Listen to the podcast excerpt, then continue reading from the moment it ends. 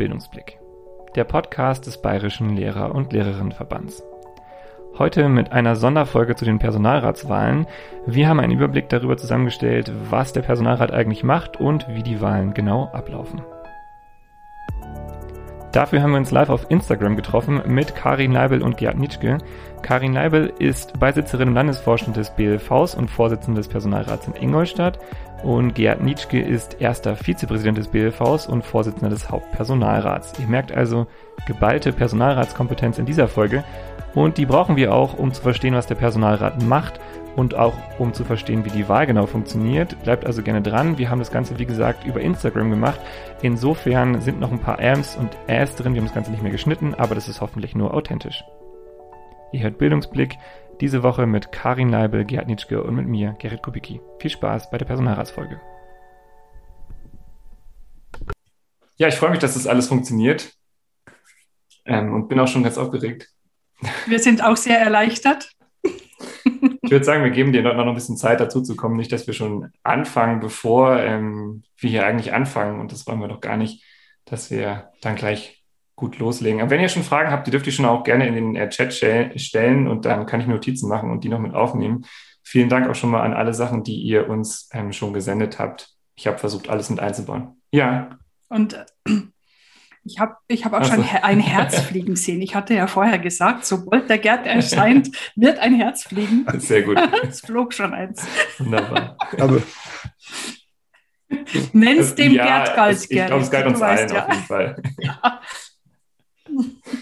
Wie, wie, wie, ist es für euch jetzt so vom Gefühl hier ähm, live zu sein? Ich finde es noch ein bisschen befremdlich, muss ich sagen. Aber es. Ich finde schön, dass nur 12, 14 Leute da sind.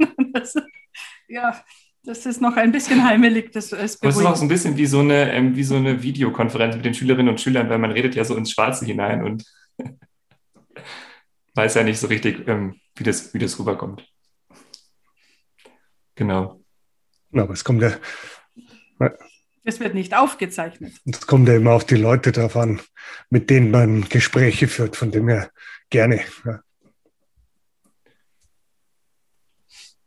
Aber diese Aufzeichnung, ich weiß nicht, wie ich als Junglehrerin, ich bin im, äh, im März gewählt worden und in den Pfingstferien war eine Pressekonferenz. Und ich bin todesmutig dahingegangen, das war im Landtag. Und dann war todesmutig, bis der erste Reporter so ein Aufzeichnungsgerät mhm. mit Mikro vor mich stellte. Und da, da war ich stumm und schreckenstarr und habe mich nichts mehr sagen trauen. Und dann hat, hat man also dann Stille gesendet oder war das dann auch schon?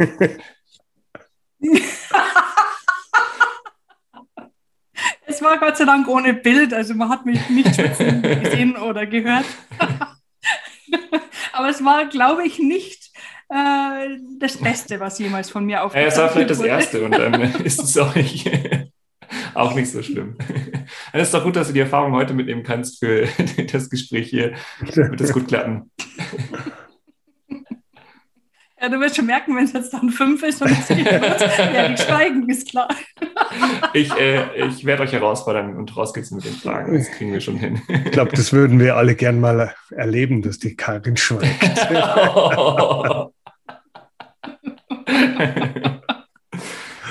ja, ich würde sagen, wir ähm, können starten, oder? Es ist jetzt äh, 5 Uhr. Lass uns äh, loslegen.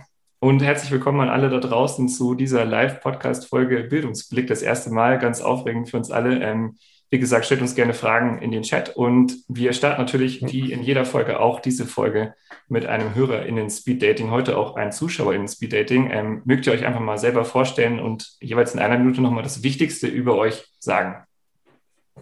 Karin, Ladies first. Danke.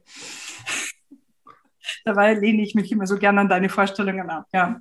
Also, äh, ich heiße Karin Leibel, äh, bin Lehrerin in Ingolstadt, ähm, habe jetzt zum zwölften Mal meinen, meinen 39. Geburtstag gefeiert. ich ähm, bin im BLV Ingolstadt tätig und Beisitzerin im Landesvorstand, bin Personalrätin in Ingolstadt ähm, und ich sage mal privat liebe ich die Einsamkeit des Altmühltals. Also ich habe eine Hollywood-Schaukel, eine Hängematte und das Altmühltal. Das sind auch für mich überschaubare Berge. Und äh, das ist das Leben, das ich genieße. Schön, Gerd, magst du gleich weitermachen? Ja, Gerd Nitschke und dann lacht die Karin immer, weil ich mich immer privat zuerst vorstelle, verheiratet, drei Kinder. Meine Frau ist auch Lehrerin, Hauptschullehrerin damals noch und jetzt Seminarrektorin in Münchenland.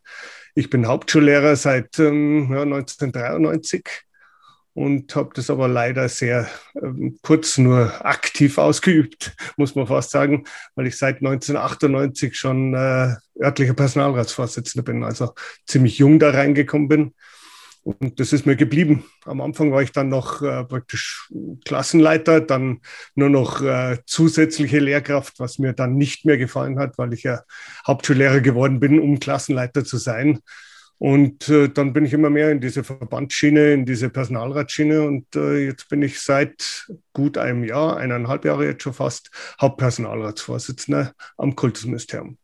Und vielleicht auch noch privat, äh, weil Karin und ich haben heute früh uns vorbereitet und gemeinsam gefrühstückt. Und äh, wir haben nämlich eine kleine Landwirtschaft noch mit äh, 16 Schafen, äh, zurzeit 15 Enten, ich glaube sieben Hühnern äh, Flusskrebsen und Muscheln und lauter so schöne Sachen. Aber leider kann man das zu selten genießen und dann wirklich ausspannen. Aber, aber das ist so, was einem Halt gibt, auch in diesen schwierigen Zeiten, glaube ich. Ja, absolut. Super cool. Vielen Dank euch für die äh, Vorstellung. Jetzt habe ich äh, gleich schon ähm, zwei Sachen, an, an, denen ich anknüpfen kann. Äh, Gerd, du bist so lange an der Schule, ähm, wie ich auf der Welt bin. und äh, Karin, ähm, das mit dem Altmühltal, das kann man vielleicht auch noch sagen, so zu unserem Hintergrund. Ähm, da haben wir uns ja auch kennengelernt. Ich war ja in der Studierendengruppe Eichstätt und ähm, das wunderschöne Altmühltal hat uns auch zusammengebracht. Insofern, ähm, genau. Wunderbar, ja. Und die Kneipen, und die Kneipen in Eichstätt. und wir wollen ähm, heute auf den Personalrat schauen und auf die anstehenden Wahlen und so ein bisschen ähm, gucken, die Fragen beleuchten, was macht der Personalrat überhaupt, wie funktioniert auch die Wahl. Und ich würde sagen, wir starten da gleich mal mit äh, einer der häufigsten gestellten Fragen auch ähm, von den Hörerinnen und Hörern über Instagram. Was macht der Personalrat eigentlich? Also der Personalrat ist, äh, ist ein Gesetz und das vergessen manche Dienststellen.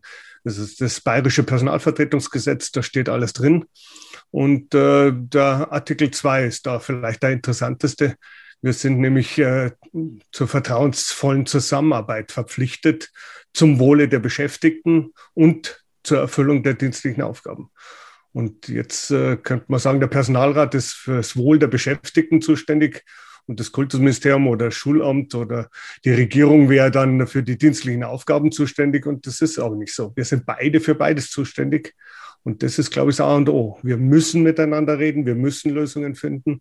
Und manchmal sind sie besser für die Beschäftigten und mal nicht ganz so gut. Und äh, manchmal dürfen wir mitbestimmen und manchmal dürfen wir nur mitreden. Und dann werden wir eben nur gehört und mehr nicht. Und dann kommen manchmal eben andere Entscheidungen wie die, die wir uns gerne wünschen. Und der Personalrat ist immer zuständig für die Ebene, an der er angesiedelt ist, sei es Ministerium, Regierung, Schule, im Grund, äh, Gymnasium, Realschule, beruflichen Schulen oder Schulamt im Grund- und Mittelschulbereich, äh, Regierung bei den Förderschulen. Äh, und äh, Gerd hat so einen ÖPR-Kalender geschrieben für die örtlichen Personalräte, wo dann wirklich für jeden Monat steht, was wir tun. Und wir sind tatsächlich in jedem Monat beschäftigt, weil immer irgendwas äh, Könnt ihr da ein paar Beispiele ansteht. nennen? Also was sind da so ähm, Aufgaben oder Anliegen, die an euch herangetragen werden? Ich fange mit heute an. Äh, als ich äh, vom Gerd heimgefahren bin, hat mich ein junger Kollege angerufen, der äh, sich über das Direktbewerbungsverfahren an eine Schule nach Ingolstadt beworben hat und gefragt hat, wann er denn da erfährt, äh, ob er genommen wurde, ob er umziehen kann. Also äh, ich sage jetzt mal Versetzung äh, im weiteren Sinne oder in dem Fall Direktbewerbungsverfahren im Bereich der Grund- und Mittelschulen sind jetzt ein, ein Mitbestimmungsrecht, das jetzt gerade aktuell äh, heute äh, auf mich also, zugekommen ist. Wir sind jetzt gerade beim örtlichen Personalrat. Das ist der Personalrat, der vor Ort ist praktisch. Äh, die Karin hat schon gesagt, wie das geregelt ist. Und äh, ihr habt sicher dieses Förderprogramm, was jetzt kommt, auch äh, gehört. Äh, wir wollen ja nach dem Pfingstferien praktisch beginnen, dann auch in den Sommerferien die erste und die letzte Woche hier die Kinder praktisch nach Corona nochmal äh, wieder auf den aktuellen Stand bringen und da sind wir zum Beispiel zu beteiligen, wenn jemand eingestellt wird. Das heißt, wenn mhm. zum Beispiel Studierende hier einen Job suchen, dann bewerben die sich und wir müssen dem zustimmen. Wenn wir sagen, nein, der darf nicht äh, anfangen, dann darf er nicht anfangen. Also da haben wir wirklich Genau, da wären genau. wir blöd, nee, aber er so Einstellungen, das ist ein Mitbestimmungstatbestand. Das heißt, wenn wir nicht zustimmen, dürfen die das nicht ausführen. Also darf das Schulamt, die Regierung, das KMD nicht einstellen. Aber Einstellung ist natürlich was, wo wir ja, fast blind zustimmen, weil wir natürlich um jeden Lehrer froh sind, obwohl wir manchmal auch drauf schauen. Äh, wir haben so Kolleginnen und Kollegen, die eben nicht im Schuldienst gelandet sind und meistens aus einem gewissen Grund. Und dann schauen wir natürlich auch drauf, dass die nicht dann in einem anderen Landkreis dann plötzlich auftauchen und dann dort eingestellt werden wollen. Mhm. Also da haben wir schon auch äh, Kontrollfunktion, sage ich mal. Mhm. Also wir haben auf jeden Fall schon mal so als Aufgaben die Versetzung und ähm, auch Einstellung. Mögt ihr einfach noch mal ein paar Schlagworte nennen? Was, was gehört da noch dazu? Mhm. Beförderung. Das äh, ist jetzt im Bereich der Grund- und Mittelschulen der Bezirkspersonalrat. Also wenn jemand sich auf eine Funktionsstelle bewirbt, äh, dann ähm, nimmt die Regierung eine Reihung vor, sagt, wer ist in Aussicht genommen, fragt den Bezirkspersonalrat und der wiederum fragt dann beim örtlichen Personalrat, äh, spricht irgendwas gegen diese Stellenbesetzung mit dieser Person. Äh, und dann geht es wieder nach oben und genau, zurück. Die Arbeitszeit Regierung. der Verwaltungsangestellten, das ist immer im Januar wo wir praktisch kontrollieren, dass die auch Pausen bekommen, dass die die Urlaubstage richtig eintragen und dass sie eben die Arbeitszeit arbeiten, die sie auch äh, praktisch beschäftigt sind laut Tarifvertrag. Und vielleicht, weil wir hier ja hauptsächlich Junge auch äh, haben, äh, diese ganze Zweitqualifikation, das mhm. läuft bei uns zum Beispiel im Hauptpersonalrat. Da werden wir zuerst mal beteiligt, vorab informiert. Das ist auch, das funktioniert hervorragend. Und wir beschließen dann auch diese kultusministeriellen Schreiben, die dann rausgehen in Abstimmung mit dem Kultusministerium. Und dann die Einstellung dieser zwei Qualifikanten, das macht dann wieder die Regierung in den einzelnen Regierungsbezirken und da ist der Bezirkspersonalrat dann auch ein Mitbestimmungstatbestand dann dabei. Also das heißt auf jeden Fall, wenn ich das richtig verstehe, ist das so eine gewisse Kontrollfunktion, die ihr ausübt, zu gucken, ähm, ist das, ähm, was, was geltendes Recht ist, was, was ähm, festgeschrieben ist, wird das so umgesetzt, findet das statt, kommt es an. Ja. Werden alle gleich behandelt und ihrem, ihrem ja, Recht. Super, das heißt, dementsprechend kann ich mich auch dann als, als Einzelperson an den Personalrat wenden, wenn ich eben merke oder wenn ich das Gefühl habe, dass ähm, ich da in meinem Recht nicht, ähm, ja, dass das nicht wahrgenommen oder unfair behandelt wurde. Ja. Genau, dazu vielleicht äh, so früh wie möglich melden. Ja. Ich glaube, das höchste Gut, das wir haben, ist die Schweigepflicht. Das heißt, äh, du rufst mich an und das bleibt erstmal unter uns beiden. Ja? Du erzählst mir deine Geschichte, du erzählst mir deine Probleme, du erzählst, was du wissen willst und ich gebe dir Auskünfte, soweit es mir möglich ist. Äh, und dann entscheiden wir beide gemeinsam, was wir dann machen. Ja. Das mit der Schweigepflicht ist ein spannender Punkt. Ich glaube, da werden wir okay. später nochmal drauf zu sprechen kommen. Ähm, weil das dann ja auch die Frage ist gegenüber auch an anderen Personalräten, Schweigepflicht und so. Ähm, aber ich glaube, wir sollten vielleicht erstmal so ein bisschen bei den Basics bleiben, weil wir haben jetzt auch schon über die verschiedenen Ebenen gesprochen. Ich mag das aber nochmal ganz klar rausstellen. Ähm, können wir nochmal durch die Strukturebenen durchgehen? Also ähm, an, an welchen äh, Ebenen ist der Personalrat angesiedelt und wie unterscheiden sich vielleicht auch so ein bisschen die Aufgabengebiete der verschiedenen Ebenen? Also fange ich an, äh, obwohl es keine Hierarchie gibt. Auch das muss man wissen. Äh, ich sitze im Hauptpersonalrat. Das ist in München am Arabella Park. Äh, da mein Büro mit, ich glaube schon zehn, zehn einzelne Räume, also recht, recht groß. Wir sind 25 Leute. Das heißt aus allen Schularten, sieben aus Grund- und Mittelschule, äh, sieben Arbeitnehmer, zwei Beamte, zwei aus der Realschule, drei aus dem Gymnasium, zwei aus der Förderschule und zwei aus den beruflichen Schulen. Und wir alle sind der Personalrat, also 25 Personen mit zwei Verwaltungsangestellten im Büro noch, die praktisch mit dem Kultusministerium sprechen. Das heißt, wir haben alle Themen, die alle Beschäftigten betreffen heißt Beförderungen, heißt ähm, im Moment haben wir die Beurteilungsrichtlinien zum Beispiel gehabt. Wir haben Dienstvereinbarungen gemacht zu, zur digitalen Ausstattung und äh, zur digitalen Nutzung. Das waren jetzt die letzten Sachen. Schülerfeedback im Seminar war bei mhm. uns ein Thema. Im Moment ist die Klassenbildung ein großes Thema. Also alle großen Themen, sage ich jetzt mal in Anführungszeichen, die alle Beschäftigten betreffen. Mhm. Bezirk könntest du machen, Karin? Mhm. Vielleicht zum Hauptpersonalrat. Ich, äh, wenn ich immer die Ebenen vorstelle, dann sage ich immer, äh, da sind dann auch so mh, hm, weniger prickelnde Themen wie Datenschutz, äh, Reisekosten oder wann wird Haus C in Dillingen renoviert. Äh, und spannend ist halt, wenn dann der Minister da hockt, äh, dann ist der Minister im Hauptpersonalrat und das sind 25 Personen. Das ist halt schon nah. Äh, das ist dann, finde ich schon, der ist, ist natürlich schon spannend. Bezirkspersonalrat, der Gerd und ich waren beide im Bezirkspersonalrat bei der Regierung von Oberbayern. Ich bis letztes Jahr, der Gerd bis vor zwei Jahren und der Gerd aber schon viel länger, weil der schon viel öfter 39 wurde. Und ähm, im Bezirkspersonalrat gibt es auch Beamte und Arbeitnehmer. Und dann von den Schularten her Grund- und Mittelschulen, ähm, berufliche Schulen und die Förderschulen haben ihren Bezirks- und örtlichen Personalrat auch bei den Regierungen. Äh, und das, äh, die Regierung ist im Bereich der Grund- und Mittelschulen, beruflichen Schulen die einstellende Behörde. Deswegen sind eben Einstellungen von ähm, Lehramtsanwärtern und Referendaren sowie die Einstellung dann später von Probezeitbeamten, Versetzungen zwischen den Regierungsbezirken beziehungsweise Rückführungen mhm. dann meistens von Oberbayern in die Herkunftsbezirke, so die bestimmenden äh, Themen, ebenso wie eben die vorher angesprochenen Beförderungen. Alle Funktionsstellen laufen hier halt zusammen, genau wie, was der Gerd sagte, alle Einstellungen von Arbeitnehmern, Zweigqualifikanten, Drittkräften, äh, Schulassistenzen, äh, Teamlehrkräften. Äh, das sind alles halt Personalsachen, die an der Regierung angesiedelt sind. Und, du hast schon gemerkt, das geht ein bisschen nach Schularten auch. Und mhm. jetzt eben äh, vor Ort, äh, wir kommen ja beide aus dem Mittelschulbereich. Da gibt es eben einen Personalrat, einen örtlichen Personalrat, heißt der am Schulamt. Das heißt, äh, wir vertreten da die Verwaltungsangestellten, die angestellten Lehrkräfte und äh, die Lehrer, äh, Fachlehrer, Förderlehrer, Grund- und Mittelschullehrer im Schulamtsbezirk, bei mir zum Beispiel im Landkreis Ebersberg. Und da ist halt, ähm, da bist du direkt am Menschen. Ja, da geht es darum, äh, ich will jetzt von A nach B im Landkreis versetzt werden. Da geht es darum, ich möchte gerne Teilzeit machen. Äh, wie viele Stunden muss ich da machen? Beurlaubungen, Ruhestandsversetzungen, ähm, direkter Kontakt mit den Schulräten, hier diskutieren, wie man auch Fortbildungen gestalten kann, welche Interessen die Beschäftigten haben.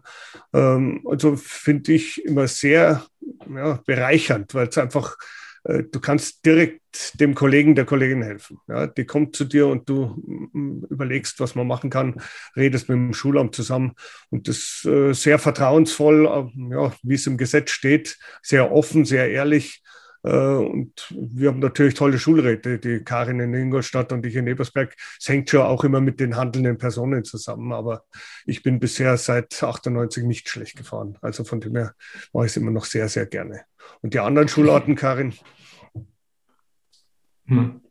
Ja, im BLV bin ich in der Dienstrechtsabteilung für die anderen Schularten so, ich sage mal, hauptverantwortlich zuständig. Äh, der Roland Kirschner und ich machen da zusammen auch äh, Schulungen für die örtlichen Personalräte, weil eben an Realschule, äh, Gymnasium und den beruflichen Schulen der örtliche Personalrat an der Schule sitzt. Das heißt, äh, da ist man dann zuständig für die Schule. Der Personalrat ist da kleiner, während er im Grund- und Mittelschulbereich äh, der örtliche Personalrat zwischen fünf, neun, meistens neun oder elf oder noch mehr äh, Personen hat, äh, sind es am Realschule, Gymnasium, berufliche Schulen, ja, ich sage mal zwischen eins und drei mal fünf äh, Personalräte. Und da ist halt der Ansprechpartner der Schulleiter und das Kollegium äh, sind die Beschäftigten, die vertreten werden. Das ist halt dann, ich sage mal, noch ein bisschen intimer äh, als äh, im Grundmittelschulbereich auf Schulamtsebene, weil halt die Personengruppe noch kleiner ist ein bisschen schade finde ich, muss ich sagen, dass bei den äh, Förderschulen ähm, der örtliche Personalrat für den gesamten Regierungsbezirk zuständig ist, weil das halt in einem großen Regierungsbezirk viele Schulen, viele Beschäftigte sind. Da ist auch die Personalversammlung dann für den ganzen Regierungsbezirk und da bist du halt leider nicht mehr so nah am Menschen, wie du es bis in die 90er Jahre warst, wo die Förderschulen auch noch am Schulamt angegliedert waren. Das war halt wieder intimer und, und der Kontakt mhm. einfach. Das war jetzt, äh, wäre jetzt meine nächste Frage gewesen, wie es mit den Förderschulen schon ist, aber jetzt haben wir alle Schularten äh, abgegrast und auch die Unterschiede ganz gut rausgestellt, glaube ich. Ähm, Jetzt eine Institution mag ich noch mit ansprechen, auch in dem Zusammenhang, dass wir jetzt über äh, hier wahrscheinlich mit vielen ähm, Leuten oder Leute zuschauen, die äh, jetzt das erste Mal vielleicht mitwählen. Wie ist es denn mit der ähm, Hauptjugend- und Auszubildendenvertretung? Was macht die? Ähm, wie passt die da in diese ganze Struktur mit rein? Das macht der Gerd, weil er der Chef des Hauptpersonalrats ist und deswegen am engsten mit dir zusammenarbeitet. Ich habe jetzt extra gezögert, weil die Karin immer für den BLV diese Liste mhm. aufstellt und auch die Kandidatinnen und Kandidaten sucht. Es sind äh, junge Leute, die in der Ausbildung sind. Das sind bei uns im Lehrerbereich eben alle bis zum äh, 27. Lebensjahr. Äh, und äh, die sollen sich um die Themen kümmern, die eben die Jungen und die Auszubildenden betrifft. Das heißt, äh, in der Regel geht es da um Seminar, geht es eben auch um Einstellungen, äh, geht es äh, um Arbeitslosigkeit damals, wo wir zu viele, in Anführungszeichen, Lehrkräfte gehabt haben. Mhm. Und geht auch um Ausbildungsinhalte. Das ist vielleicht auch ganz interessant. Wir arbeiten ja im BLV jetzt gerade an der zweiten Phase der Lehrerbildung. Und genau solche Themen kann die äh, Jugend- und Auszubildendenvertretung dann eben besetzen. Die Jugend- und Aus Manche Leute sind da immer ein bisschen verwirrt äh, wegen Auszubildenden, weil die sagen, wir haben doch keine Auszubildenden. Theoretisch könnten wir Ver äh, Verwaltungsangestellten mhm. Auszubildende haben, haben wir ehrlich gesagt nicht. Aber wir hatten vor, die Jugendauszubildendenvertretung wird ja alle zweieinhalb Jahre gewählt. Und vor fünf Jahren hatten wir einen äh, Kandidaten, der ähm, äh, an der Deutschen Oper in München Auszubildender war. Und der ist auch im Bereich des Kultusministeriums. Deswegen war da eben auch ein Auszubildender mit in der Hauptjugend-Auszubildendenvertretung. Äh, in unserem Bereich, ehrlich gesagt, sind es vor allem Lehramtsanwärter und Referendare, weil man noch nie einen auszubildenden Verwaltungsangestellten gefunden hat. Ja, und äh, was wichtig ist, wir haben da auch die Ebenen. Also es gibt auch mhm. vor Ort dann die Jugend- und Auszubildendenvertretung und im Bezirk oder eben bei mir im Hauptpersonalrat. Die sind eigenständig. Das sind sieben Leute bei mir. Die wählen dann einen Vorsitzenden. Das ist die Katrin Reisacher im Moment aus äh, Schwaben. Und die ist bei uns bei allen Sitzungen dabei und ist bei allen Sitzungen der Grund-, Mittel- und Förderschulen mit dabei, weil sie aus diesem Bereich kommt. Und die bringt eben die Anliegen ein. Und äh, Themen waren eben dieses Schülerfeedback im Seminar, das wir ein bisschen kritisch gesehen haben, weil, äh, weil die Seminarleitung praktisch der Ansprechpartner war über das Schülerfeedback. Und da haben wir gesagt, mhm. das darf nicht sein. Das darf ja nicht in die mhm. Seminarnote einfließen. Man soll sich einen Lehrer des Vertrauens suchen. Und das haben wir dann auch so durchgesetzt. Also der Lehramtsanwärter darf praktisch oder der Referendar darf selber entscheiden, mit wem er diese äh, dieses Feedback dann auswertet. Hm. Und das war das größte Thema, was jetzt war. Und jetzt äh, eben Klassenbildung ist jetzt gerade. Wir haben die Zahlen gekriegt, wie viele Lehramtsanwärter sind äh, da. Wir haben die Zahlen gekriegt, wie viele Zweitqualifikanten. Und vielleicht auch ganz interessant, wir haben ja zwei neue Modelle in die Förderschule und in die Mittelschule dürften jetzt auch nicht Lehramtsstudenten. Ja. Und das ist, sehe ich sehr, sehr kritisch. Ja. Also wir hängen die Lehrerbildung immer sehr hoch und machen dann sowas. Äh, dann wird sich aber verwundern, dass der Hauptpersonalrat aber trotzdem zugestimmt hat, weil wir die nächsten zehn Jahre keine Mittelschul- und keine Förderschullehrer haben werden. Also das ist wieder unsere Aufgabe. Äh, klar, wir schauen auf Recht und Gesetz und äh, wir schauen drauf auf die anderen Beschäftigten. Es hilft uns nichts, wenn wir niemanden haben, der dann hier äh, Lehrer werden will. Und deswegen haben wir geschaut, dass die Qualität einigermaßen erhalten wird. Das sind jetzt mhm. Masterstudiengänge, die dann eben ein Referendariat machen und parallel dazu die äh, EWS-Fächer praktisch nachstudieren. Und das ist, glaube ich, schon eine Art, die nicht jeder bestehen wird. Ja. Da bin ich mir auch sicher. Aber das ist jetzt ein Probeversuch und man wird das dann im nächsten halben Jahr begleiten und äh, wir werden uns im Hauptpersonalrat das auch immer vorlegen lassen und dann schauen wir, was rauskommt. Da gibt es äh, im Moment 29 Bewerber, die jetzt gerade in Sonderseminare aufgeteilt werden und dann ja, schauen wir und lassen uns im September dann wieder vom Kultusministerium vorlegen, wie das Ganze läuft und wie es begleitet wird. Super. Ähm, ja. Vielleicht nochmal für die Erstwähler, Gerrit, weil äh, der Gerd vorher von äh, 27. Lebensjahr gesprochen hat.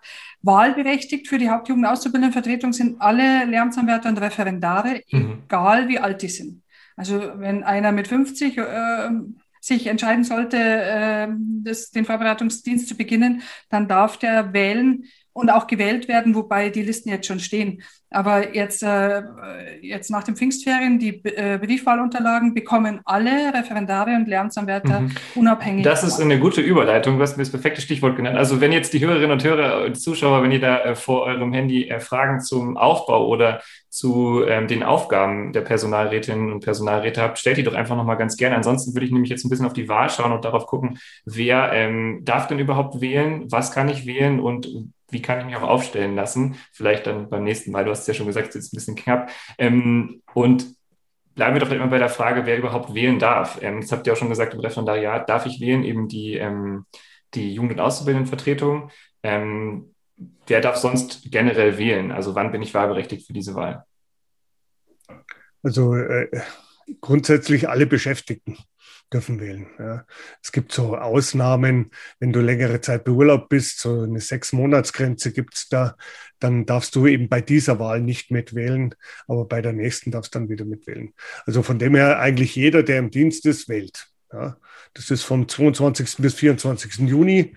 Die meisten werden Briefwahl machen wegen Corona, äh, kriegen also die Unterlagen zugeschickt, äh, öffnen, ausfüllen, in die Kuverts reinlegen, dann die äh, Bestätigung unterschreiben, ins Kuvert rein und wieder zurückschicken. Und dann wird ausgezählt. Und deswegen ähm, ist immer der Wahlaufruf auch der Präsidentin äh, des BLV, äh, die dann sagt, geht alle wählen. Und das ist, glaube ich, unsere Pflicht. Und gerade als Lehrer finde ich es Wahnsinn, wenn ich nicht wähle. Also egal bei welcher Wahl. Ich glaube, das ist unsere demokratische Vorbildfunktion, die wir auch haben, hier aktiv zu sein und uns einzumischen. Ja. Nur so können wir dann bestimmen, wer Personalrat wird, wer mich unterstützt, wer mich äh, gegenüber der Dienststelle unterstützt und wer mir helfen kann. Also absolutes Muss. Ja. Und auch äh, wenn, wenn man keine Wahlunterlagen bekommt, wende dich an den örtlichen Wahlvorstand und frag, warum nicht. Also es gibt eine Gruppe, die nicht wählen darf. Man muss äh, für mindestens sechs Monate beschäftigt sein. Das heißt, äh, wenn jetzt jemand ähm, erst nach dem 24. Januar eingestellt wurde und dann auch nach dem 29. Januar und dann nur bis zum 29. Juli eingestellt wird, das sind weniger als sechs Monate, mhm. der dürfte nicht wählen. Aber wenn jetzt der Teamlehrkraft vor dem 29. Januar angefangen hat, dann darf die wählen. Und wenn es vielleicht übersehen wurde vom Wahlvorstand, dann wende dich doch bitte dahin und sag, äh, ich möchte wählen. Und ähm, hier äh, nicht Leibel haben gesagt, ich darf das. Also. Dann, mal, dann, muss ich darauf achten, dass die Wahlunterlagen bei mir eingegangen sind. Wann sollten die ungefähr rausgehen, dass ich weiß, oh, jetzt wird es vielleicht kritisch und ich muss mich nochmal an äh, den Wahlvorstand wenden? Also es wird am 7. Juni so langsam losgehen.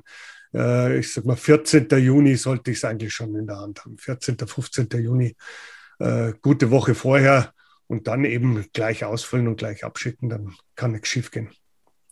Und Karin, jetzt habe ich dich aber auch so verstanden, dass man nämlich auch eine Frage im, im äh, Voraus, wenn ich jetzt quasi in Teilzeit angestellt bin, aber eben seit mindestens sechs Monaten, dann darf ich auch wählen, wenn ich jetzt zum Beispiel, wie du gemeint hast, Teamlehrkraft bin, ähm, Studi bin und nebenbei schon an der Schule aushelfe oder in dieser Übergangsphase Studium, Referendariat schon was tue, dann darf ich auch wählen. Super. Genau. Und zwar nicht seit sechs Monaten, ja, sondern ja. für mindestens sechs Monate. Genau. Ja. Ähm, und ihr habt jetzt auch schon gesagt, dieses Jahr wird es wahrscheinlich äh, eine, äh, häufig äh, in Briefwahl geben. Gibt es äh, auch eine Option Präsenzwahl? Wie sieht das aus? Wie wird es stattfinden? Oder ist für dieses Jahr komplett Briefwahl? Also es gibt eben, das Finanzministerium ist für uns Beamte zuständig und das Personalvertretungsgesetz ja auch. Und die haben eben herausgeschrieben, der Wahlvorstand kann entscheiden, was er macht. Hm. Es war natürlich vor Pfingsten noch der Inzidenzwert nicht so, dass du sagen hättest können, okay, wir machen es in Präsenz. Äh, deswegen haben sich die meisten Wahlvorstände für Briefwahl entschieden. Aber ähm, theoretisch wäre es möglich, und äh, wenn wir eine normale Wahl hätten zu normalen Zeiten, dann würden wir praktisch an die Schule kommen als Wahlvorstand. Jeder könnte wählen. Äh, und der, der eben nicht an der Schule ist, könnte Briefwahlunterlagen beantragen. Also ganz äh, wie bei jeder anderen Wahl. Also wie Gesetz, gesagt, das ist ein Gesetz. Von dem her äh, muss das auch rechtlich einwandfrei ablaufen. Und da gibt es auch wieder Einsprüche und so Sachen, weil irgendwas nicht funktioniert hat. Aber in der Regel kriegen wir das alle immer ganz gut hin. Und das machen wir alle ehrenamtlich parallel zu unserer Tätigkeit. Äh, und das ist schon eine Riesenaufgabe. Also jetzt in den Pfingstferien äh, sind einige Wahlvorstände dabei, gerade die Wahlunterlagen einzutüten, mhm. weil sie die natürlich äh, an jeden dann schicken müssen. Das heißt, wir sind jetzt bei den Jüngeren hier im Podcast, die kriegen drei Wahlzettel für die normale Wahl, drei für die Jugend und dann müssen sie praktisch sechs verschiedene äh, Listen ankreuzen und überlegen, wen wähle ich da und wem gebe ich die Stimme. Das ist hochspannend. Also wir haben das in Ingolstadt jetzt am Donnerstag vor den Ferien angefangen. Und wenn die Stimmzettel vom Ministerium und der Regierung kommen, dann machen wir die Briefumschläge zu. Und dann schaust du halt jeden Beschäftigten an und sagst, okay, das ist der Hinterhuber Hansi, der darf wählen äh, Lehrer Hauptpersonalrat, Lehrer Bezirkspersonalrat und vielleicht Arbeitnehmer örtlicher Personalrat und Wahlanleitung. Dann für diese drei Zettel. Also wir waren hoch konzentriert da drei Stunden zu 15 in einem, in einem Lehrerzimmer gesessen und haben nur äh, Briefwahlunterlagen vorbereitet. Ähm, es hat aber trotzdem ehrlich schön, gesagt Spaß gemacht. Schön. Und aber vielen Dank. Vor allem vorher beim Kuchenessen und nachher beim erleichtert alles aufräumen. Ja, das klingt echt nach super viel Arbeit. Also, also vielen, vielen Dank jetzt äh, schon mal dafür. Ihr habt das schon ein bisschen auch angesprochen, ähm, wie viele Stimmen es gibt. Und da mag ich jetzt auch nochmal genau nachfragen. Ähm, wie viele Stimmen habe ich? Also, ihr habt schon gesagt, man kann wahrscheinlich für die jeweiligen Ebenen wählen. Wenn ich ähm, unter 27 oder im Referendariat bin, dann auch noch ähm, die äh, Jugend- und Auszubildendenvertretung. Und wie viele Stimmen habe ich dann pro Ebene? Gibt es da eine Stimme? Habe ich mehrere oder? Da sprichst du jetzt was an. Jetzt ist kompliziert, oder wie? Ja, da würden wir heute nicht mehr fertig werden. Ich trinke mal einen Stück zwischendurch. Genau, weil es wirklich so ist, wie die Karin gesagt hat, ganz individuell. Äh, nehmen wir mich. Ich bin jetzt Mittelschullehrer, das heißt örtlich äh, habe ich, äh, jetzt muss ich gleich überlegen, äh, neun Stimmen, weil ich da in der Gruppe der Beamten wähle. Auf Bezirkspersonalratsebene habe ich, äh, Karin, helf mir, auch neun Stimmen, äh, zehn Stimmen sogar. Äh, und auf Hauptpersonalratsebene habe ich auch zehn Stimmen. Also ein Gymnasiallehrer hätte vor Ort wahrscheinlich, sagen wir mal, drei Stimmen und am Kultusministerium fünf Stimmen. Und der, der Junge hätte dann äh, für die HJV sieben Stimmen, für die äh, Bezirks-JV äh, fünf Stimmen und für die örtliche drei Stimmen. Also wirklich. Aber das wirklich Coole ist, die örtlichen Wahlvorstände okay. haben eine Anleitung geschrieben, wo ganz genau steht, auf welcher Farbe, auf welchem Zettel, also auf dem blauen Zettel haben Sie zehn Stimmen, auf ja. dem gelben haben Sie zehn so, gell? Und auf dem Stimmzettel steht es auch noch mehr drauf. Also, das, also es ist dann so wie bei der Bundestagswahl, da so steht ganz fett oben drauf, Sie haben äh, zwei Stimmen und dann kann man sich, genau, okay, wunderbar. Perfekt. Ähm, ah, Nein, da ist eine Frage, eine wunderbar. Frage, ähm, ah ja, genau. Dann, aber die können wir doch gleich dazwischen schieben. Ja, ich, ich, ich lese nochmal eben für die... Ja, wie wende ich mich an den Personalrat? Muss ich einen Dienstweg einhalten? Äh, nein. Also der Personalrat ist hoffentlich bekannt. Äh, wenn nicht, dann hängt er im Lehrerzimmer aus oder im PR aktuell. Äh, der Personalratsvorsitzende ähm, ist, also äh, mindestens der ist bekannt. Aber was uns immer ganz wichtig ist, der Personalrat ist nicht der oder die Vorsitzende, sondern das ist ein Gremium, schon, schon zwischen drei und elf oder dreizehn Menschen. Und man sucht sich den seines Vertrauens aus. Ähm, und die veröffentlichten das wie sie kontaktierbar sind, sei es auf der Webseite des Dienstherrn oder vielleicht hat der Personalrat eine Webseite. Äh, die BLV-Personalräte haben dann auch noch immer eine BLV-Webseite, wo es eine Rubrik Personalrat gibt. Und da steht dann äh, Mailadresse, äh, Telefonnummer, unter der jeder einzelne Personalrat erreichbar ist und da kann man sich dann hinwenden und äh, eben kein Dienstweg, um Gottes Willen. Man, äh, wir sind äh, aus den Beschäftigten für die Beschäftigten, sage ich mal, äh, da kann man sich an jeden wenden und wenn man jetzt eben wenn sich jetzt jemand zum Beispiel an den Gerd Nitschke wendet mit einem örtlichen Problem äh, an den Hauptpersonalratsvorsitzenden, dann wird der schon sagen, da kann ich einer jetzt nicht helfen, da müsste ich Sie an den örtlichen Personalrat äh, verweisen, das wäre der und der. Ähm, aber ehrlich gesagt, es ist ja immer so, egal, wer sich an uns wendet. Wir sagen immer, entweder wir wissen es oder nicht immer Gerd. Also, also Gerd hat sowieso keine Ferien. ich, ich wollte gerade sagen, ihr wollt jetzt nicht sagen, wendet euch gleich an den Gerd, da seid ihr immer richtig. ähm, an der Stelle mag ich jetzt nochmal auf ähm, vom passiven auf das aktive Wahlrecht schauen und mit euch nochmal darüber reden, äh, wer kann sich aufstellen lassen, aber vielleicht doch erstmal darüber sprechen. Das war auch eine Frage. Ähm, warum will man überhaupt Personalrat, Personalrätin werden? Vielleicht könnt ihr es auch gleich ganz persönlich beantworten. Warum seid ihr den Personalrat gegangen? Zufall. Zufall. also äh, ich glaube nicht, dass man Lehrer wird, um Personalrat zu werden. Also du willst Lehrer werden, du willst die Kinder haben. Ähm, ich bin auch zum BLV gegangen, weil es äh, kostenlose Skripten gegeben hat. Also ich war jetzt nicht so politisch aktiv und äh, habe gesagt, ich muss jetzt den BLV hier in diese Richtung unterstützen. Äh, Im Seminar war ich dann schon ein bisschen aktiver und dann bin ich Seminarsprecher geworden. Dann hat mich mein Seminarleiter gefragt, ob ich nicht äh, ABJ-Vorsitzender werden will. Also das wäre der heutige junge BLV. Im Kreisverband bin ich dann Vorsitzender geworden. Und ich sage mal, ich habe mich nicht so blöd angestellt. Dann war ich zweiter Landesvorsitzender dieser Arbeitsgemeinschaft Bayerischer Junglehrer.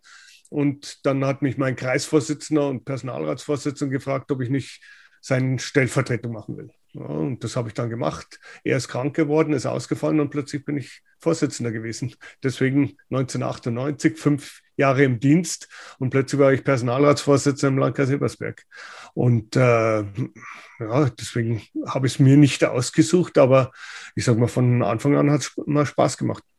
Ja, wie gesagt, du kannst Leuten helfen, du weißt mehr wie andere, du hast ein unheimliches Wissen, äh, du kriegst tolle Fortbildungen, auch vom BLV, wirst geschult vom BLV. Ähm, den BLV haben wir jetzt immer ein bisschen rausgelassen in unserem Gespräch, aber äh, mein ganzes Wissen habe ich vom BLLV. Ja, nur durch das kann ich meine Personalratsarbeit so gut machen, oder ich denke mal, dass ich es gut mache, äh, wie ich es im Moment tue. Äh, und das, ja, es gibt einem ganz viel. Ja. Das ist einfach schön, wenn die Leute anrufen, wenn sie dann schreiben, äh, super, du hast mir aus der Patsche geholfen, du, äh, danke für die schnelle Antwort und so weiter und so fort. Also das ist A und O. Ich glaube, das macht jeder gerne dann. Da gab es doch gerade ganz viele Herzen für. Also. Und, und ich bin äh, zum BLV gegangen, als ich in den Vorbereitungsdienst kam, hat der Kollege gesagt, wir gehen mal zu allen Dienstanfängerseminaren, da gibt es Essen und Kugelschreiber. und obwohl der andere Verband die besseren Kugelschreiber hatte, äh, sind wir dem BLV beigetreten. Ähm, nicht, weil das Essen da besser war, aber wir sind halt klug gewesen. Unsere Schulleiter und Seminarleiter waren beim BLV und dachten, das mhm. ist dann bestimmt äh, besser. Und dann bin ich zwei Jahre drauf arbeitslos geworden und dann ist der Gerd nach Ingolstadt gekommen. Und der Gerd schreibt ja auch in seinem Merkblatt, arbeitslos war es nur, erster Punkt, Ruhe bewahren. Und so war es da. Der hat dann gesagt, naja, äh, die bringen wir schon wieder in Dienst. Ja, und so bin ich dann auch äh, aktiv geworden, bin dann ABJ-Kreisvorsitzende geworden und ähm, mein erster Personalrat war dann der örtliche Personalrat, weil es hieß, die Jungen müssen da auch rein und ich war die ABJ-Vorsitzende. Und dann bin ich aber ähm, 2006 äh, in Hauptpersonalrat gekommen, auch als ABJ-Vorsitzende. Ähm, ja, und dann, wenn du mal äh, Luft geschnuppert hast, äh, dann, dann bleibst du da dabei. Genau wegen dem, was der Gerd sagt. Im Laufe der Zeit kennst du ja dann die Beschäftigten. Äh, und, und es macht einfach total Spaß, weil die Leute dir vertrauen und ähm, ja, und auch wenn man manchmal ein bisschen aufgeregt ist, wenn man dann erfolgreich was für die Leute getan hat, dann freut man sich auch, dass die einem vertraut haben. Und mir hat erst äh, vorgestern äh, die Vorsitzende von meinem jungen BLV in Ingolstadt gesagt, sie freut sich schon total, äh, falls sie gewählt wird jetzt diesmal bei der Wahl, eben wegen dem, was der Gerd sagt, weil du halt über deinen Tellerrand hinaus äh, blickst und, und das System durchblickst äh, und dann, dann macht, äh, denke ich, auch die Arbeit als Lehrer mehr Spaß, wenn du, wenn du das System durchblickst. Super ja, da, da habe ich jetzt auch ein bisschen Eindruck bekommen ähm, und ein bisschen äh, Lust. ja, ja, für mich ist das ja auch, für mich ist das ja auch, ähm, ich bin heute auch ein bisschen auf, äh, auf der naiven Seite, glaube ich, unterwegs und äh, lasse mir von euch äh, alles ähm, gut erklären, ähm, weil ich auch noch nicht so, nicht so viel, ganz so viel Ahnung habe. Ähm, ich ja, genau. Aber du kandidierst ja für das die Das ist richtig, ja. Ich bin ähm, auch auf der Liste, genau. ähm, und ich mag da noch jetzt nochmal nachfragen, weil wir es ja vorhin auch schon hatten mit der Zeit und ihr jetzt auch schon so ein bisschen äh, erzählt habt, dass ihr, äh, oder zumindest äh, Gerd, du ähm, jetzt auch weitestgehend aus der Schule raus bist. Wie ist es dann? Gibt es ab, ab eine, gibt's einen gewissen Punkt, wo man so viel äh, Personalratstätigkeiten hat, dass man dann gar nicht mehr in der äh, Schule ist? Ähm, passiert das dann automatisch? Also kriegt man dann immer mehr Aufgaben und irgendwann ist man dann raus? Wie, wie ist es? Ähm, auch zeitlich gesehen, wie viel Zeit nimmt es in Anspruch? Wie viel Zeit fällt dann aus der Schule weg? Wie viele Anrechnungsstunden gibt es vielleicht auch? Diese Fragen. Also auch das ist praktisch alles im Gesetz geregelt. Das richtet sich immer nach der Größe der Beschäftigtenzahl. Ähm, jetzt kannst du dir vorstellen, ein Hauptpersonalrat vertritt der Hauptpersonalratsvorsitzende über 140.000 Beschäftigte. Äh, und das sind einige voll freigestellt, um diese Arbeit machen zu können. Da bin ich voll freigestellt. Da haben wir in der Gruppe der Grund- und Mittelschulen noch äh, insgesamt eine ganze weitere Freistellung im gymnasialen Bereich sind alle drei, die im Moment drin sitzen, voll freigestellt. Im Realschulbereich auch. Also das ist ein Vollzeitjob. Es ist ein ehrenamtlicher Vollzeitjob. Also wir kriegen kein Geld dafür. Äh, wir werden aber freigestellt und wir kriegen praktisch das Geld, das wir als normaler Lehrer sonst auch kriegen würden. Also finde ich absolut okay. Ich kriege meine Reisekosten bezahlt, eben alles, was so der Lehrer, der Beamte auch kriegt. Das ist der richtige Weg. Und vor Ort ähm, so ein Personalrat wie bei der Karin oder bei mir in Ebersberg, Ingolstadt, die haben eine volle Freistellung für alle Personalräte. Und da sind wir neun oder elf Leute. Und dann hat halt der Vorsitzende so zwölf, 13 Stunden Freistellung und äh, jedes normale Mitglied noch ein, zwei Stunden oder der Protokollant vielleicht noch eine Stunde mehr. Äh, also rentieren tut sich deswegen nicht, Personalrat zu werden, ja, weil eine Stunde, äh, das ist locker mhm. die Arbeit, die du hier pro Woche reinhängst, die du mitbringst und als Vorsitzender sowieso, weil, wie gesagt, ich bin ja 98 dann eben Vorsitzender geworden und dadurch äh, hatte ich praktisch über die Hälfte an Freistellung und dann habe ich keine Klassenleitung mehr gekriegt. Und, und äh, ja, dann überlegst du immer, machst du den Job noch richtig? Ja? Weil du eben viel Zeit in die Personalratsarbeit reinsteckst, wirst du deinen Kindern noch gerecht und so Sachen. Das sind mhm. so Hinterkopf äh, Gedanken, die man dann hat. Und dann musst du einfach mal entscheiden, in welche Richtung willst du gehen. Und ich habe mich dann irgendwann eben für die Personalrats- und Verbandstätigkeit entschieden und hm, habe es auch nicht bereut. Also ne, mache ich immer noch gern. Auch da gibt es wieder ganz viele Herzen. Karin, wie, wie, ist es bei dir? Magst du auch noch? Ja. Das ist so schön, wenn die Magst du auch noch erzählen, wie das, äh, wie, wie das bei dir ähm, ist oder ja, wie da die Verteilung ist? Gerne. Also ich bin jetzt nur noch im örtlichen Personalrat und da die Vorsitzende, so dass wir eben eine äh, volle Freistellung haben. Ähm, und ich war bis äh, 2013 mhm. äh, Schulleiterin. Das heißt, ich habe ähm, Schulleiter, äh, Leitungszeit gehabt, äh, plus Personalratsfreistellung und hatte nur noch äh, fünf Stunden Unterricht. Und das war genauso, wie der Gerd sagt. Da sitzt du in, in deinem Büro, machst Schulleitungssachen und denkst dann, oh Mist, jetzt habe ich wieder GSE in der achten Klasse ähm, und gehst dann schnell hinüber. Also da, da hast immer schlechtes Gewissen den, den Kindern gegenüber. Ähm, man nimmt sich immer vor, dass man es frühzeitig vorbereitet. Das funktioniert natürlich auch manchmal, aber häufig ist halt so, dass du wirklich dann äh, Telefonat beenden musst. Äh, so.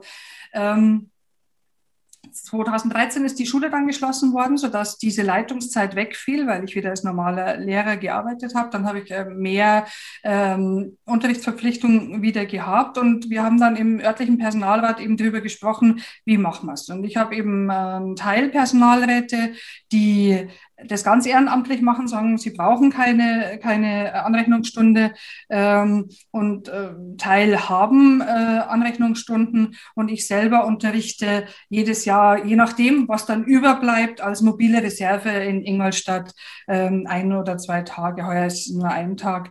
Ähm, und ähm, ja, das, das geht dann. Aber es ist, äh, ja, wie der Gerd sagt, äh, als Schulleiterin habe ich im Personalrat dann abends äh, nach der Schule gemacht, das war Ganztagsschule, mhm. bis das letzte Kind aus der Schule war, war es dann fünf. Und äh, du bist dann halt immer, die Leute entschuldigen sich schon fast, wenn sie bei dir anrufen. Äh, und jetzt habe ich halt mehr Zeit. Äh, jetzt habe ich vier Tage die Woche Zeit und äh, bin telefonisch eigentlich immer erreichbar, habe ein Büro von der Stadt Ingolstadt in, in, in einer Schule eben zur Verfügung gestellt bekommen äh, und und habe jetzt mhm. weniger schlechtes Gewissen, weil ich, äh, wie gesagt, jetzt äh, äh vier mhm. Tage für die Personalratstätigkeit habe. Und das ist äh, natürlich äh, dann was, wo ich sage, ja. damit kann ich arbeiten. Und habe tolle Unterstützung durch meine Personalräte äh, vor Ort. das ist ein tolles Team und schön, da macht es unglaublich viel Spaß zu arbeiten. Ähm, wenn es jetzt jemanden gibt von den Leuten, die zuschauen oder die ähm, zuhören später, wenn der Podcast dann online geht, oder die sagen, sie hätten da Interesse und würden da ganz gerne mal reinschnuppern, wie kann ich mich denn zur Wahl aufstellen lassen? Was muss ich tun? Also es ist vielleicht eine Besonderheit bei der Wahl. Äh, man wählt nämlich Verbände oder Gewerkschaften. Also mhm. äh, deswegen ist es immer Grundlage, dass ich mich in einem Verband engagiere. Ja, wir sind im BLV und so sind wir ja auch beide reingekommen haben uns da engagiert und äh, je nachdem äh, kommst du dann eben auf eine Liste. Bei mir war es eben so, dass ich mich im Kreisverband dann organis äh, engagiert habe, im Kreisverband Ebersberg, BLV-Kreisverband, äh, war dann zweiter Vorsitzender und dann hat der Vorsitzende eben Platz eins, dann war, glaube ich, die dritte Vorsitzende als Frau Platz zwei und ich als zweiter äh, Vorsitzender war dann Platz drei. Und so bin ich halt in den Personalrat reingewählt worden. Äh, und deswegen ist die Grundlage immer Engagement im Verband. Und und da gibt es dann manchmal so Nominierungsveranstaltungen. Äh, ich weiß noch ganz früher, da war so eine Nominierungsveranstaltung, wo dann eben Leute, die gerne im Personalrat wollten, sich da zur Wahl gestellt haben. Und da waren dann so richtige äh, mhm. Bewerbungsreden ähm, und dann hat halt äh, der BLV-Vorstand in Ingolstadt äh, die, die Liste aufgestellt. Und auf Bezirks- und Hauptpersonalratsebene ist es ähnlich. Ähm, da ist es, finde ich, schwieriger aufgestellt zu werden, weil es halt weniger Plätze gibt. Ja, wenn jetzt ein Hauptpersonalrat, da hat quasi jeder Bezirk dann das Recht, einen für die ersten äh, zehn Plätze vorzuschlagen, plus junger BLV äh, also wenn du dich engagierst äh, im Landesvorstand, ist die Chance halt weniger äh, stark, dass du äh, da reinkommst, als eben örtlich, wo mehr Plätze sind. Ähm, aber klar, man muss für den Berufsverband äh, sich einbringen, um dann eben auf die Personalratsliste gewählt zu werden. Äh, da habe ich eine, eine, spannende Frage auch zu in einem, in einem, Interview gelesen mit dir, Gerd, die ich jetzt auch ganz gerne nochmal anbringen mag, weil ich das auch äh, wichtig finde. Warum ähm, ist denn diese Liste überhaupt so, so verbandsgespalten ähm, aufgebaut? Weil jetzt von dem, was ihr beschrieben habt, die Arbeit, die jetzt ein Personalrat macht, ähm, nicht unbedingt politisch ist. Korrigiere mich, wenn ich da falsch liege. Ähm, warum, warum ist das in Verbände aufgeteilt? Warum sind das so Verbandslisten? Ja, es steht schon im Gesetz auch drin, dass wir auch mit den Verbänden zusammenarbeiten müssen, vertrauensvoll. Also die Dienststelle mit den Verbänden und die Personalräte mit den Verbänden auch. Und deswegen ist die gesetzliche Grundlage eben so äh, gelaufen, dass man dann eben gesagt hat, die Verbände sind das wichtige Gremium, äh, die hier die Beschäftigten vertreten. Und wenn du halt diesen Verband wählst, wählst du halt genau die Richtung von diesem Verband. Und äh, wir könnten jetzt tolle Beispiele bringen, wo äh, BLV und Personalrat pa praktisch parallel die gleichen Themen besetzt hat, weil natürlich unsere Personalratsarbeit auch politisch ist. Nur wir, wir gehen halt nicht an die Zeitung raus oder gehen nicht äh, in die Medien raus oder verkaufen das nicht, sondern bei uns sind es halt mehr Gespräche, die im Hintergrund laufen, äh, wo wir aber dann gemeinsam eben diese tollen Sachen äh, rausbringen. Äh, das beste Beispiel war, glaube ich, damals, äh, wo es darum gegangen ist, äh, ob es jetzt Prüfungslehrproben in Präsenz oder eben als Gespräch gibt. Und da haben wir seit November letzten Jahres dran gearbeitet. Wir als mhm. Personalrat, im Hauptpersonalrat, die Simone über den BLV, der junge BLV über die Monika Faltermeier. Und jeder hat so seine Wege dann genutzt. Und dann haben wir Anfang Dezember gehabt, dass der Minister zugesagt hat, vor Weihnachten kommt die Entscheidung. Und dann waren wir am 20. Dezember alle drei da gesessen und haben auf die Entscheidung gewartet. die Simone macht dann als Präsidentin äh, ein, eine kurze SMS oder ein WhatsApp an den Minister. Ich äh, telefoniere mit dem Amtschef und die Monika Faltermeier geht in die Medien raus. Und dieser Druck hat dann bewirkt, dass wir am 23.12. praktisch eine Antwort vom Kultusministerium gekriegt haben in schriftlicher Form an alle und alle Referendare konnten dann beruhigt praktisch in die Weihnachtsferien gehen. Also hm. deswegen ist es politische Arbeit, aber anders. Ja. Und das ist, was mir auch sehr liegt. Äh, die Simone hört jetzt weg, die ist ein bisschen lautstarker und gerne in den Medien und äh, hat ja da immer einen super Auftritt. Und, und ich bin halt dann der, der im Hintergrund mit dem Amtschef redet, mit dem Abteilungsleiter redet, auch mit dem Minister redet. Auch das sind halt unsere Wege, wo wir auch schriftlich was schreiben, also als Brief, als Mail oder sonst was. Und dann schauen wir, dass wir gemeinsam die besten Lösungen für die Beschäftigten rausholen. Mhm. Also das heißt, da, du hast jetzt auch schon äh, mitgesagt, ähm, dass äh, diese Verbände natürlich auch eine gewisse Idee von äh, Bildung oder Schule verkörpern, die dann eben mitgewählt wird, weil ich ja weiß, dass die Leute, die sich für diesen Verband aufstellen lassen, diese Idee wahrscheinlich auch genau. ähm, mit in ihre Arbeit bringen. Ja, genau okay. so. Super, ja.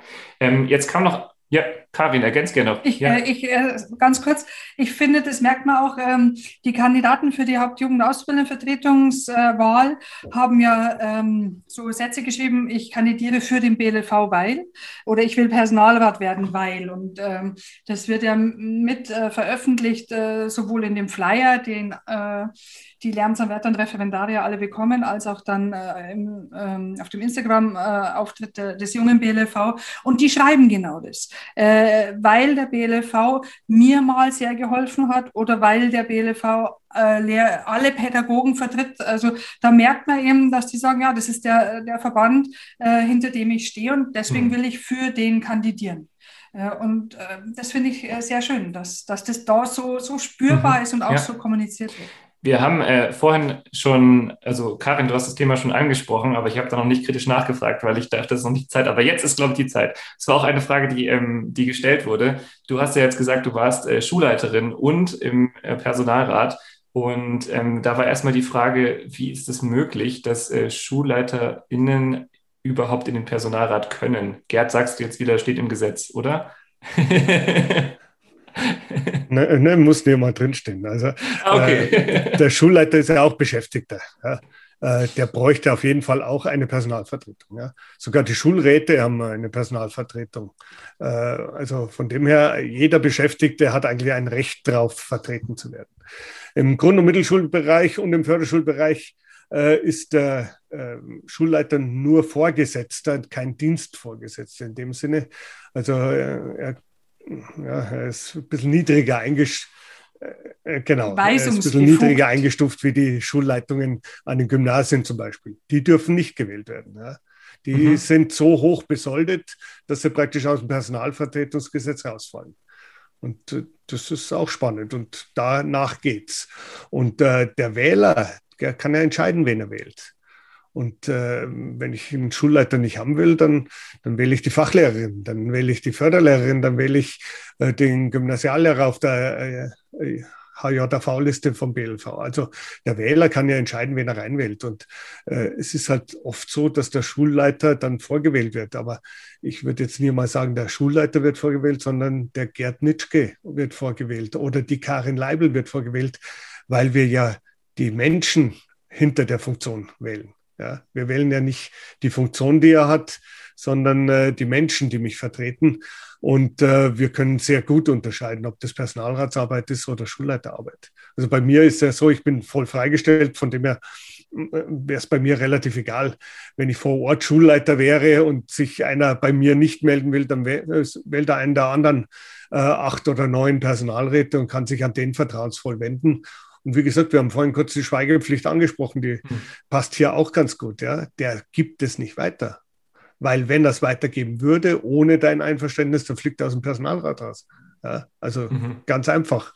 Äh, das ist auch per Gesetz geregelt, dass du dann eben ruckzuck auch wieder aus dem Personalrat raus bist, wenn du dich nicht an die Regeln hältst. Und deswegen habe ich kein Problem damit. Ja. Ja, ich will vielleicht noch zwei Sachen ergänzen. Äh, das eine ist bei mir in Ingolstadt im örtlichen Personalrat sind wir elf Leute. Äh, davon sind drei Schulleiter. Ich, die ich jetzt äh, seit ähm, acht Jahren eben als Lehrerin wieder arbeite und zwei Schulleiter in Funktion.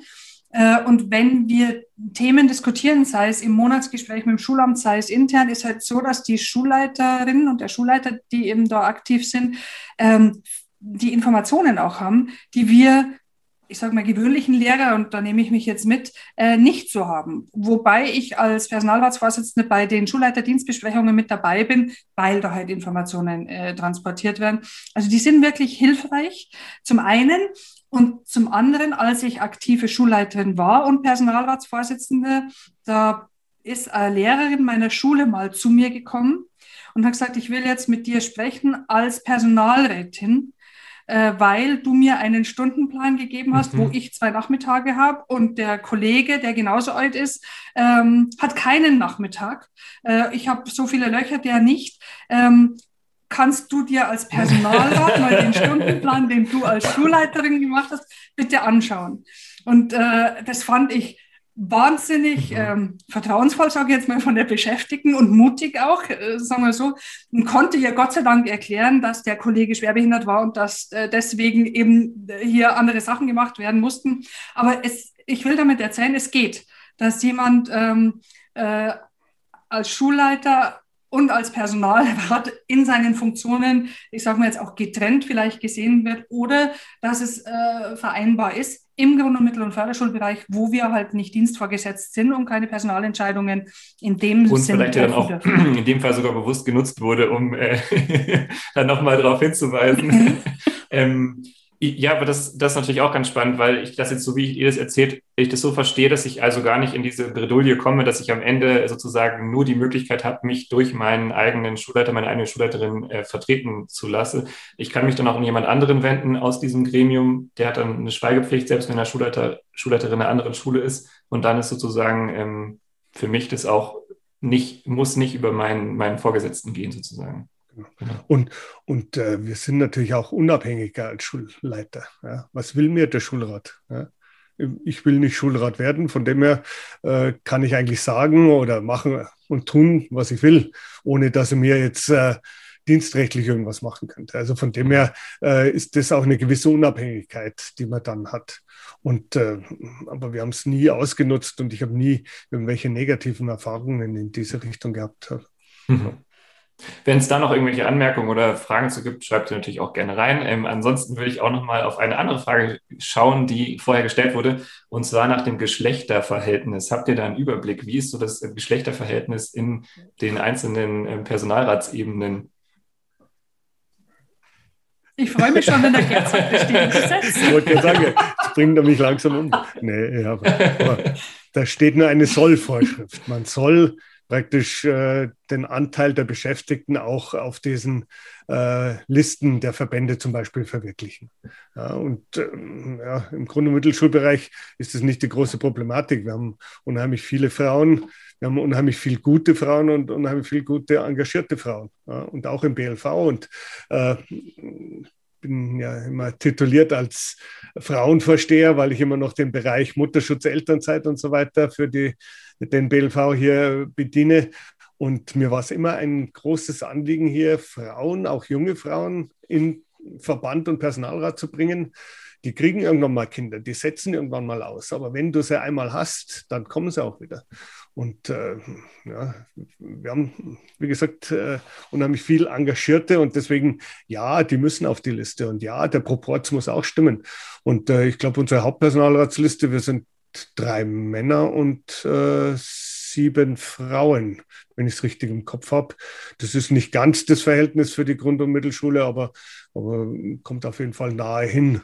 Und auch sonst ist es äh, wichtig, die Listen, die wir aufstellen als BLV, da kommen alle Professionen vor. Ja? Da kommt der Fachlehrer, die Förderlehrerin, äh, die Verwaltungsangestellte ist mit dabei, der Schulrat ist auf der Beamtenliste.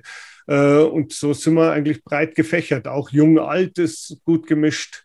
Der junge BLV bekommt ja immer ja, genau. Ja, auch Seminarleiter alle Funktionen und LA sind, drauf, Schulberatung ist mhm. dabei. Also äh, so wie unser Verband aufgestellt ist, so sind auch äh, die Listen aufgestellt. Und das macht mich schon immer stolz, dass wir so breit aufgestellt sind und dass wir Fachleute in allen Bereichen haben. Und äh, ich als Hauptpersonalratsvorsitzender kann auch nicht alles wissen.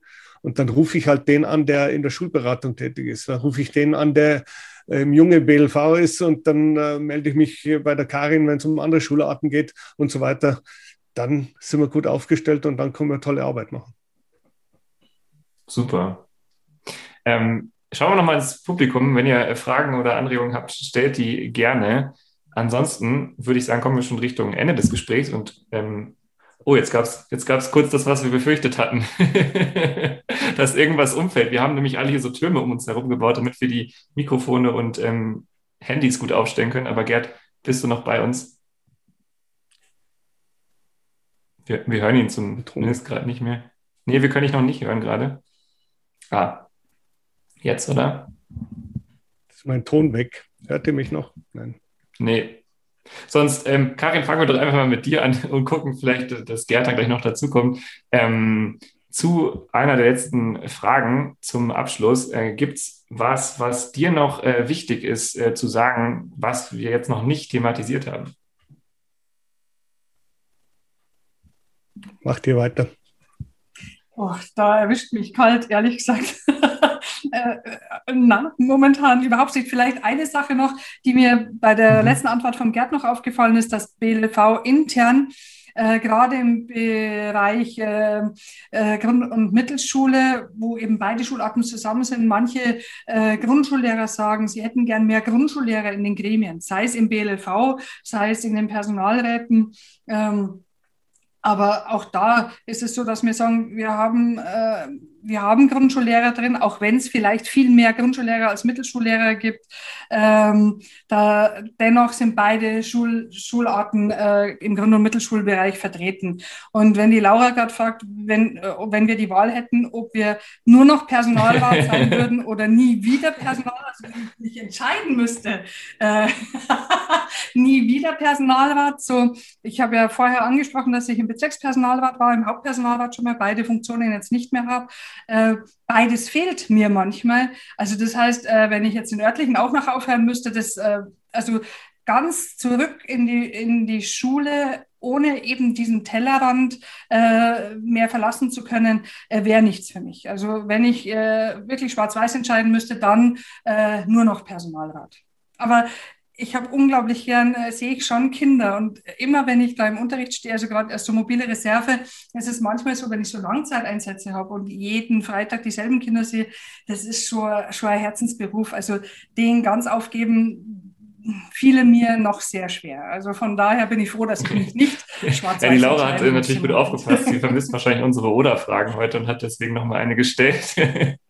Aber äh, wenn es da noch mehr Oder-Fragen gibt, natürlich dürft ihr die auch gerne noch äh, raushauen, gar kein Problem. Ähm, ich habe mir gedacht, das wird so dicht heute, dass die nicht mit reinpassen. Ähm, auf jeden Fall würde ich aber ganz gerne noch den Buchtipp hören. Ich weiß nicht, ob Gerd jetzt wieder da ist und uns auch noch vielleicht mit Sachen. Ich glaube, ihr hört mich nicht, oder? Wir können ihn immer noch nicht hören. Total. Also wenn der Gerd spricht, ja, genau. dann leuchtet ja. auf Zoom, also für den Podcast hört man Gerd, nur auf Instagram hört man nicht. Also der leuchtet da immer auf. Ja, Zoom dann machen wir es doch so, Gerd, dann ähm, mag, vielleicht magst du auch noch, ähm, wir können es nicht hören, aber vielleicht magst du auch noch äh, sagen, was dir noch wichtig ist zu sagen, was wir jetzt noch nicht gefragt haben. Dann nehmen wir es noch auf mit äh, über Zoom und dann kann man es auf jeden Fall nochmal nachhören, wenn die Podcast-Folge online geht. Jetzt nochmal kurz die Frage. die Frage, hast du noch? Wir schweigen so lange, wie du redest. Und indessen könnt ihr noch überlegen, ob ihr noch Fragen habt. Ähm, ansonsten äh, hören wir dann gleich noch den Buchtipp von äh, Karin und dann ähm, beenden wir auch den, den Stream.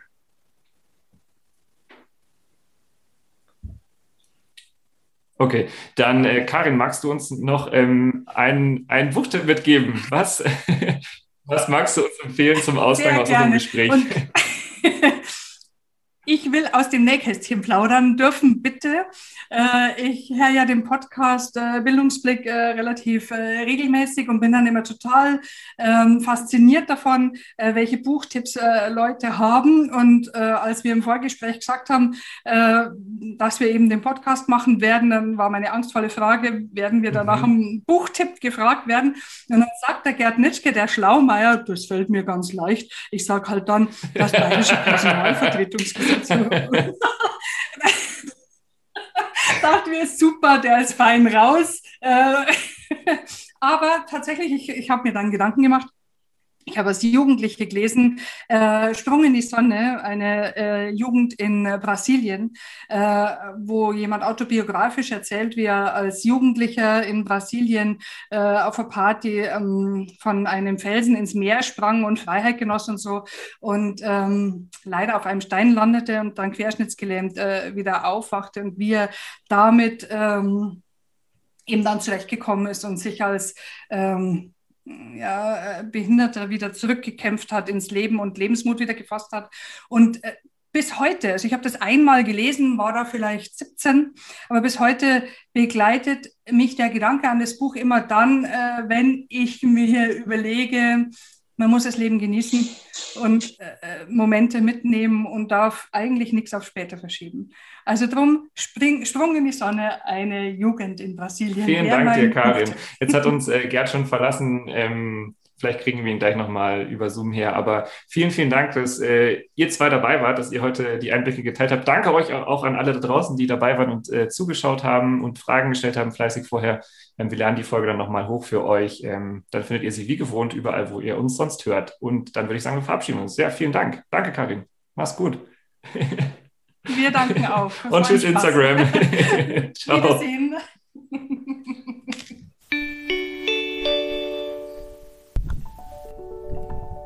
Hoffentlich sind alle Fragezeichen verschwunden und ihr habt einen Einblick darin bekommen können, wie der Personalrat funktioniert und wisst jetzt auch, wie die Wahl abläuft. Wenn ihr wahlberechtigt seid, dann geht wählen. Die Wahl findet in Bayern dieses Jahr vom 22. bis 24.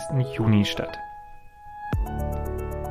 Und natürlich machen wir gewohnt weiter auch wenn wir jetzt ungewohnt innerhalb vom Wochenabstand eine Folge rausgebracht haben. Ihr hört uns nächste Woche wieder. Da sind wir wieder im ganz normalen Zwei-Wochen-Rhythmus drin. Nächste Woche geht's um das Thema Finanzbildung in der Grundschule. Da haben wir auch erstmal ein paar Fragezeichen gehabt, aber wenn ihr da mehr wissen wollt, schaltet nächste Woche rein. Bis dahin bleibt gerne mit uns in Kontakt. Das könnt ihr machen über bildungsblick.blv.de oder auf Instagram, da heißen wir Bildungsblick und wir freuen uns, wenn ihr von unserem Podcast anderen Menschen erzählt und das Ganze weitertragt. Bildungsblick. Der Podcast des Bayerischen Lehrer- und Lehrerinnenverbands. Wir hören uns schon nächste Woche wieder. Bis dahin macht's gut, ihr Lieben. Ciao.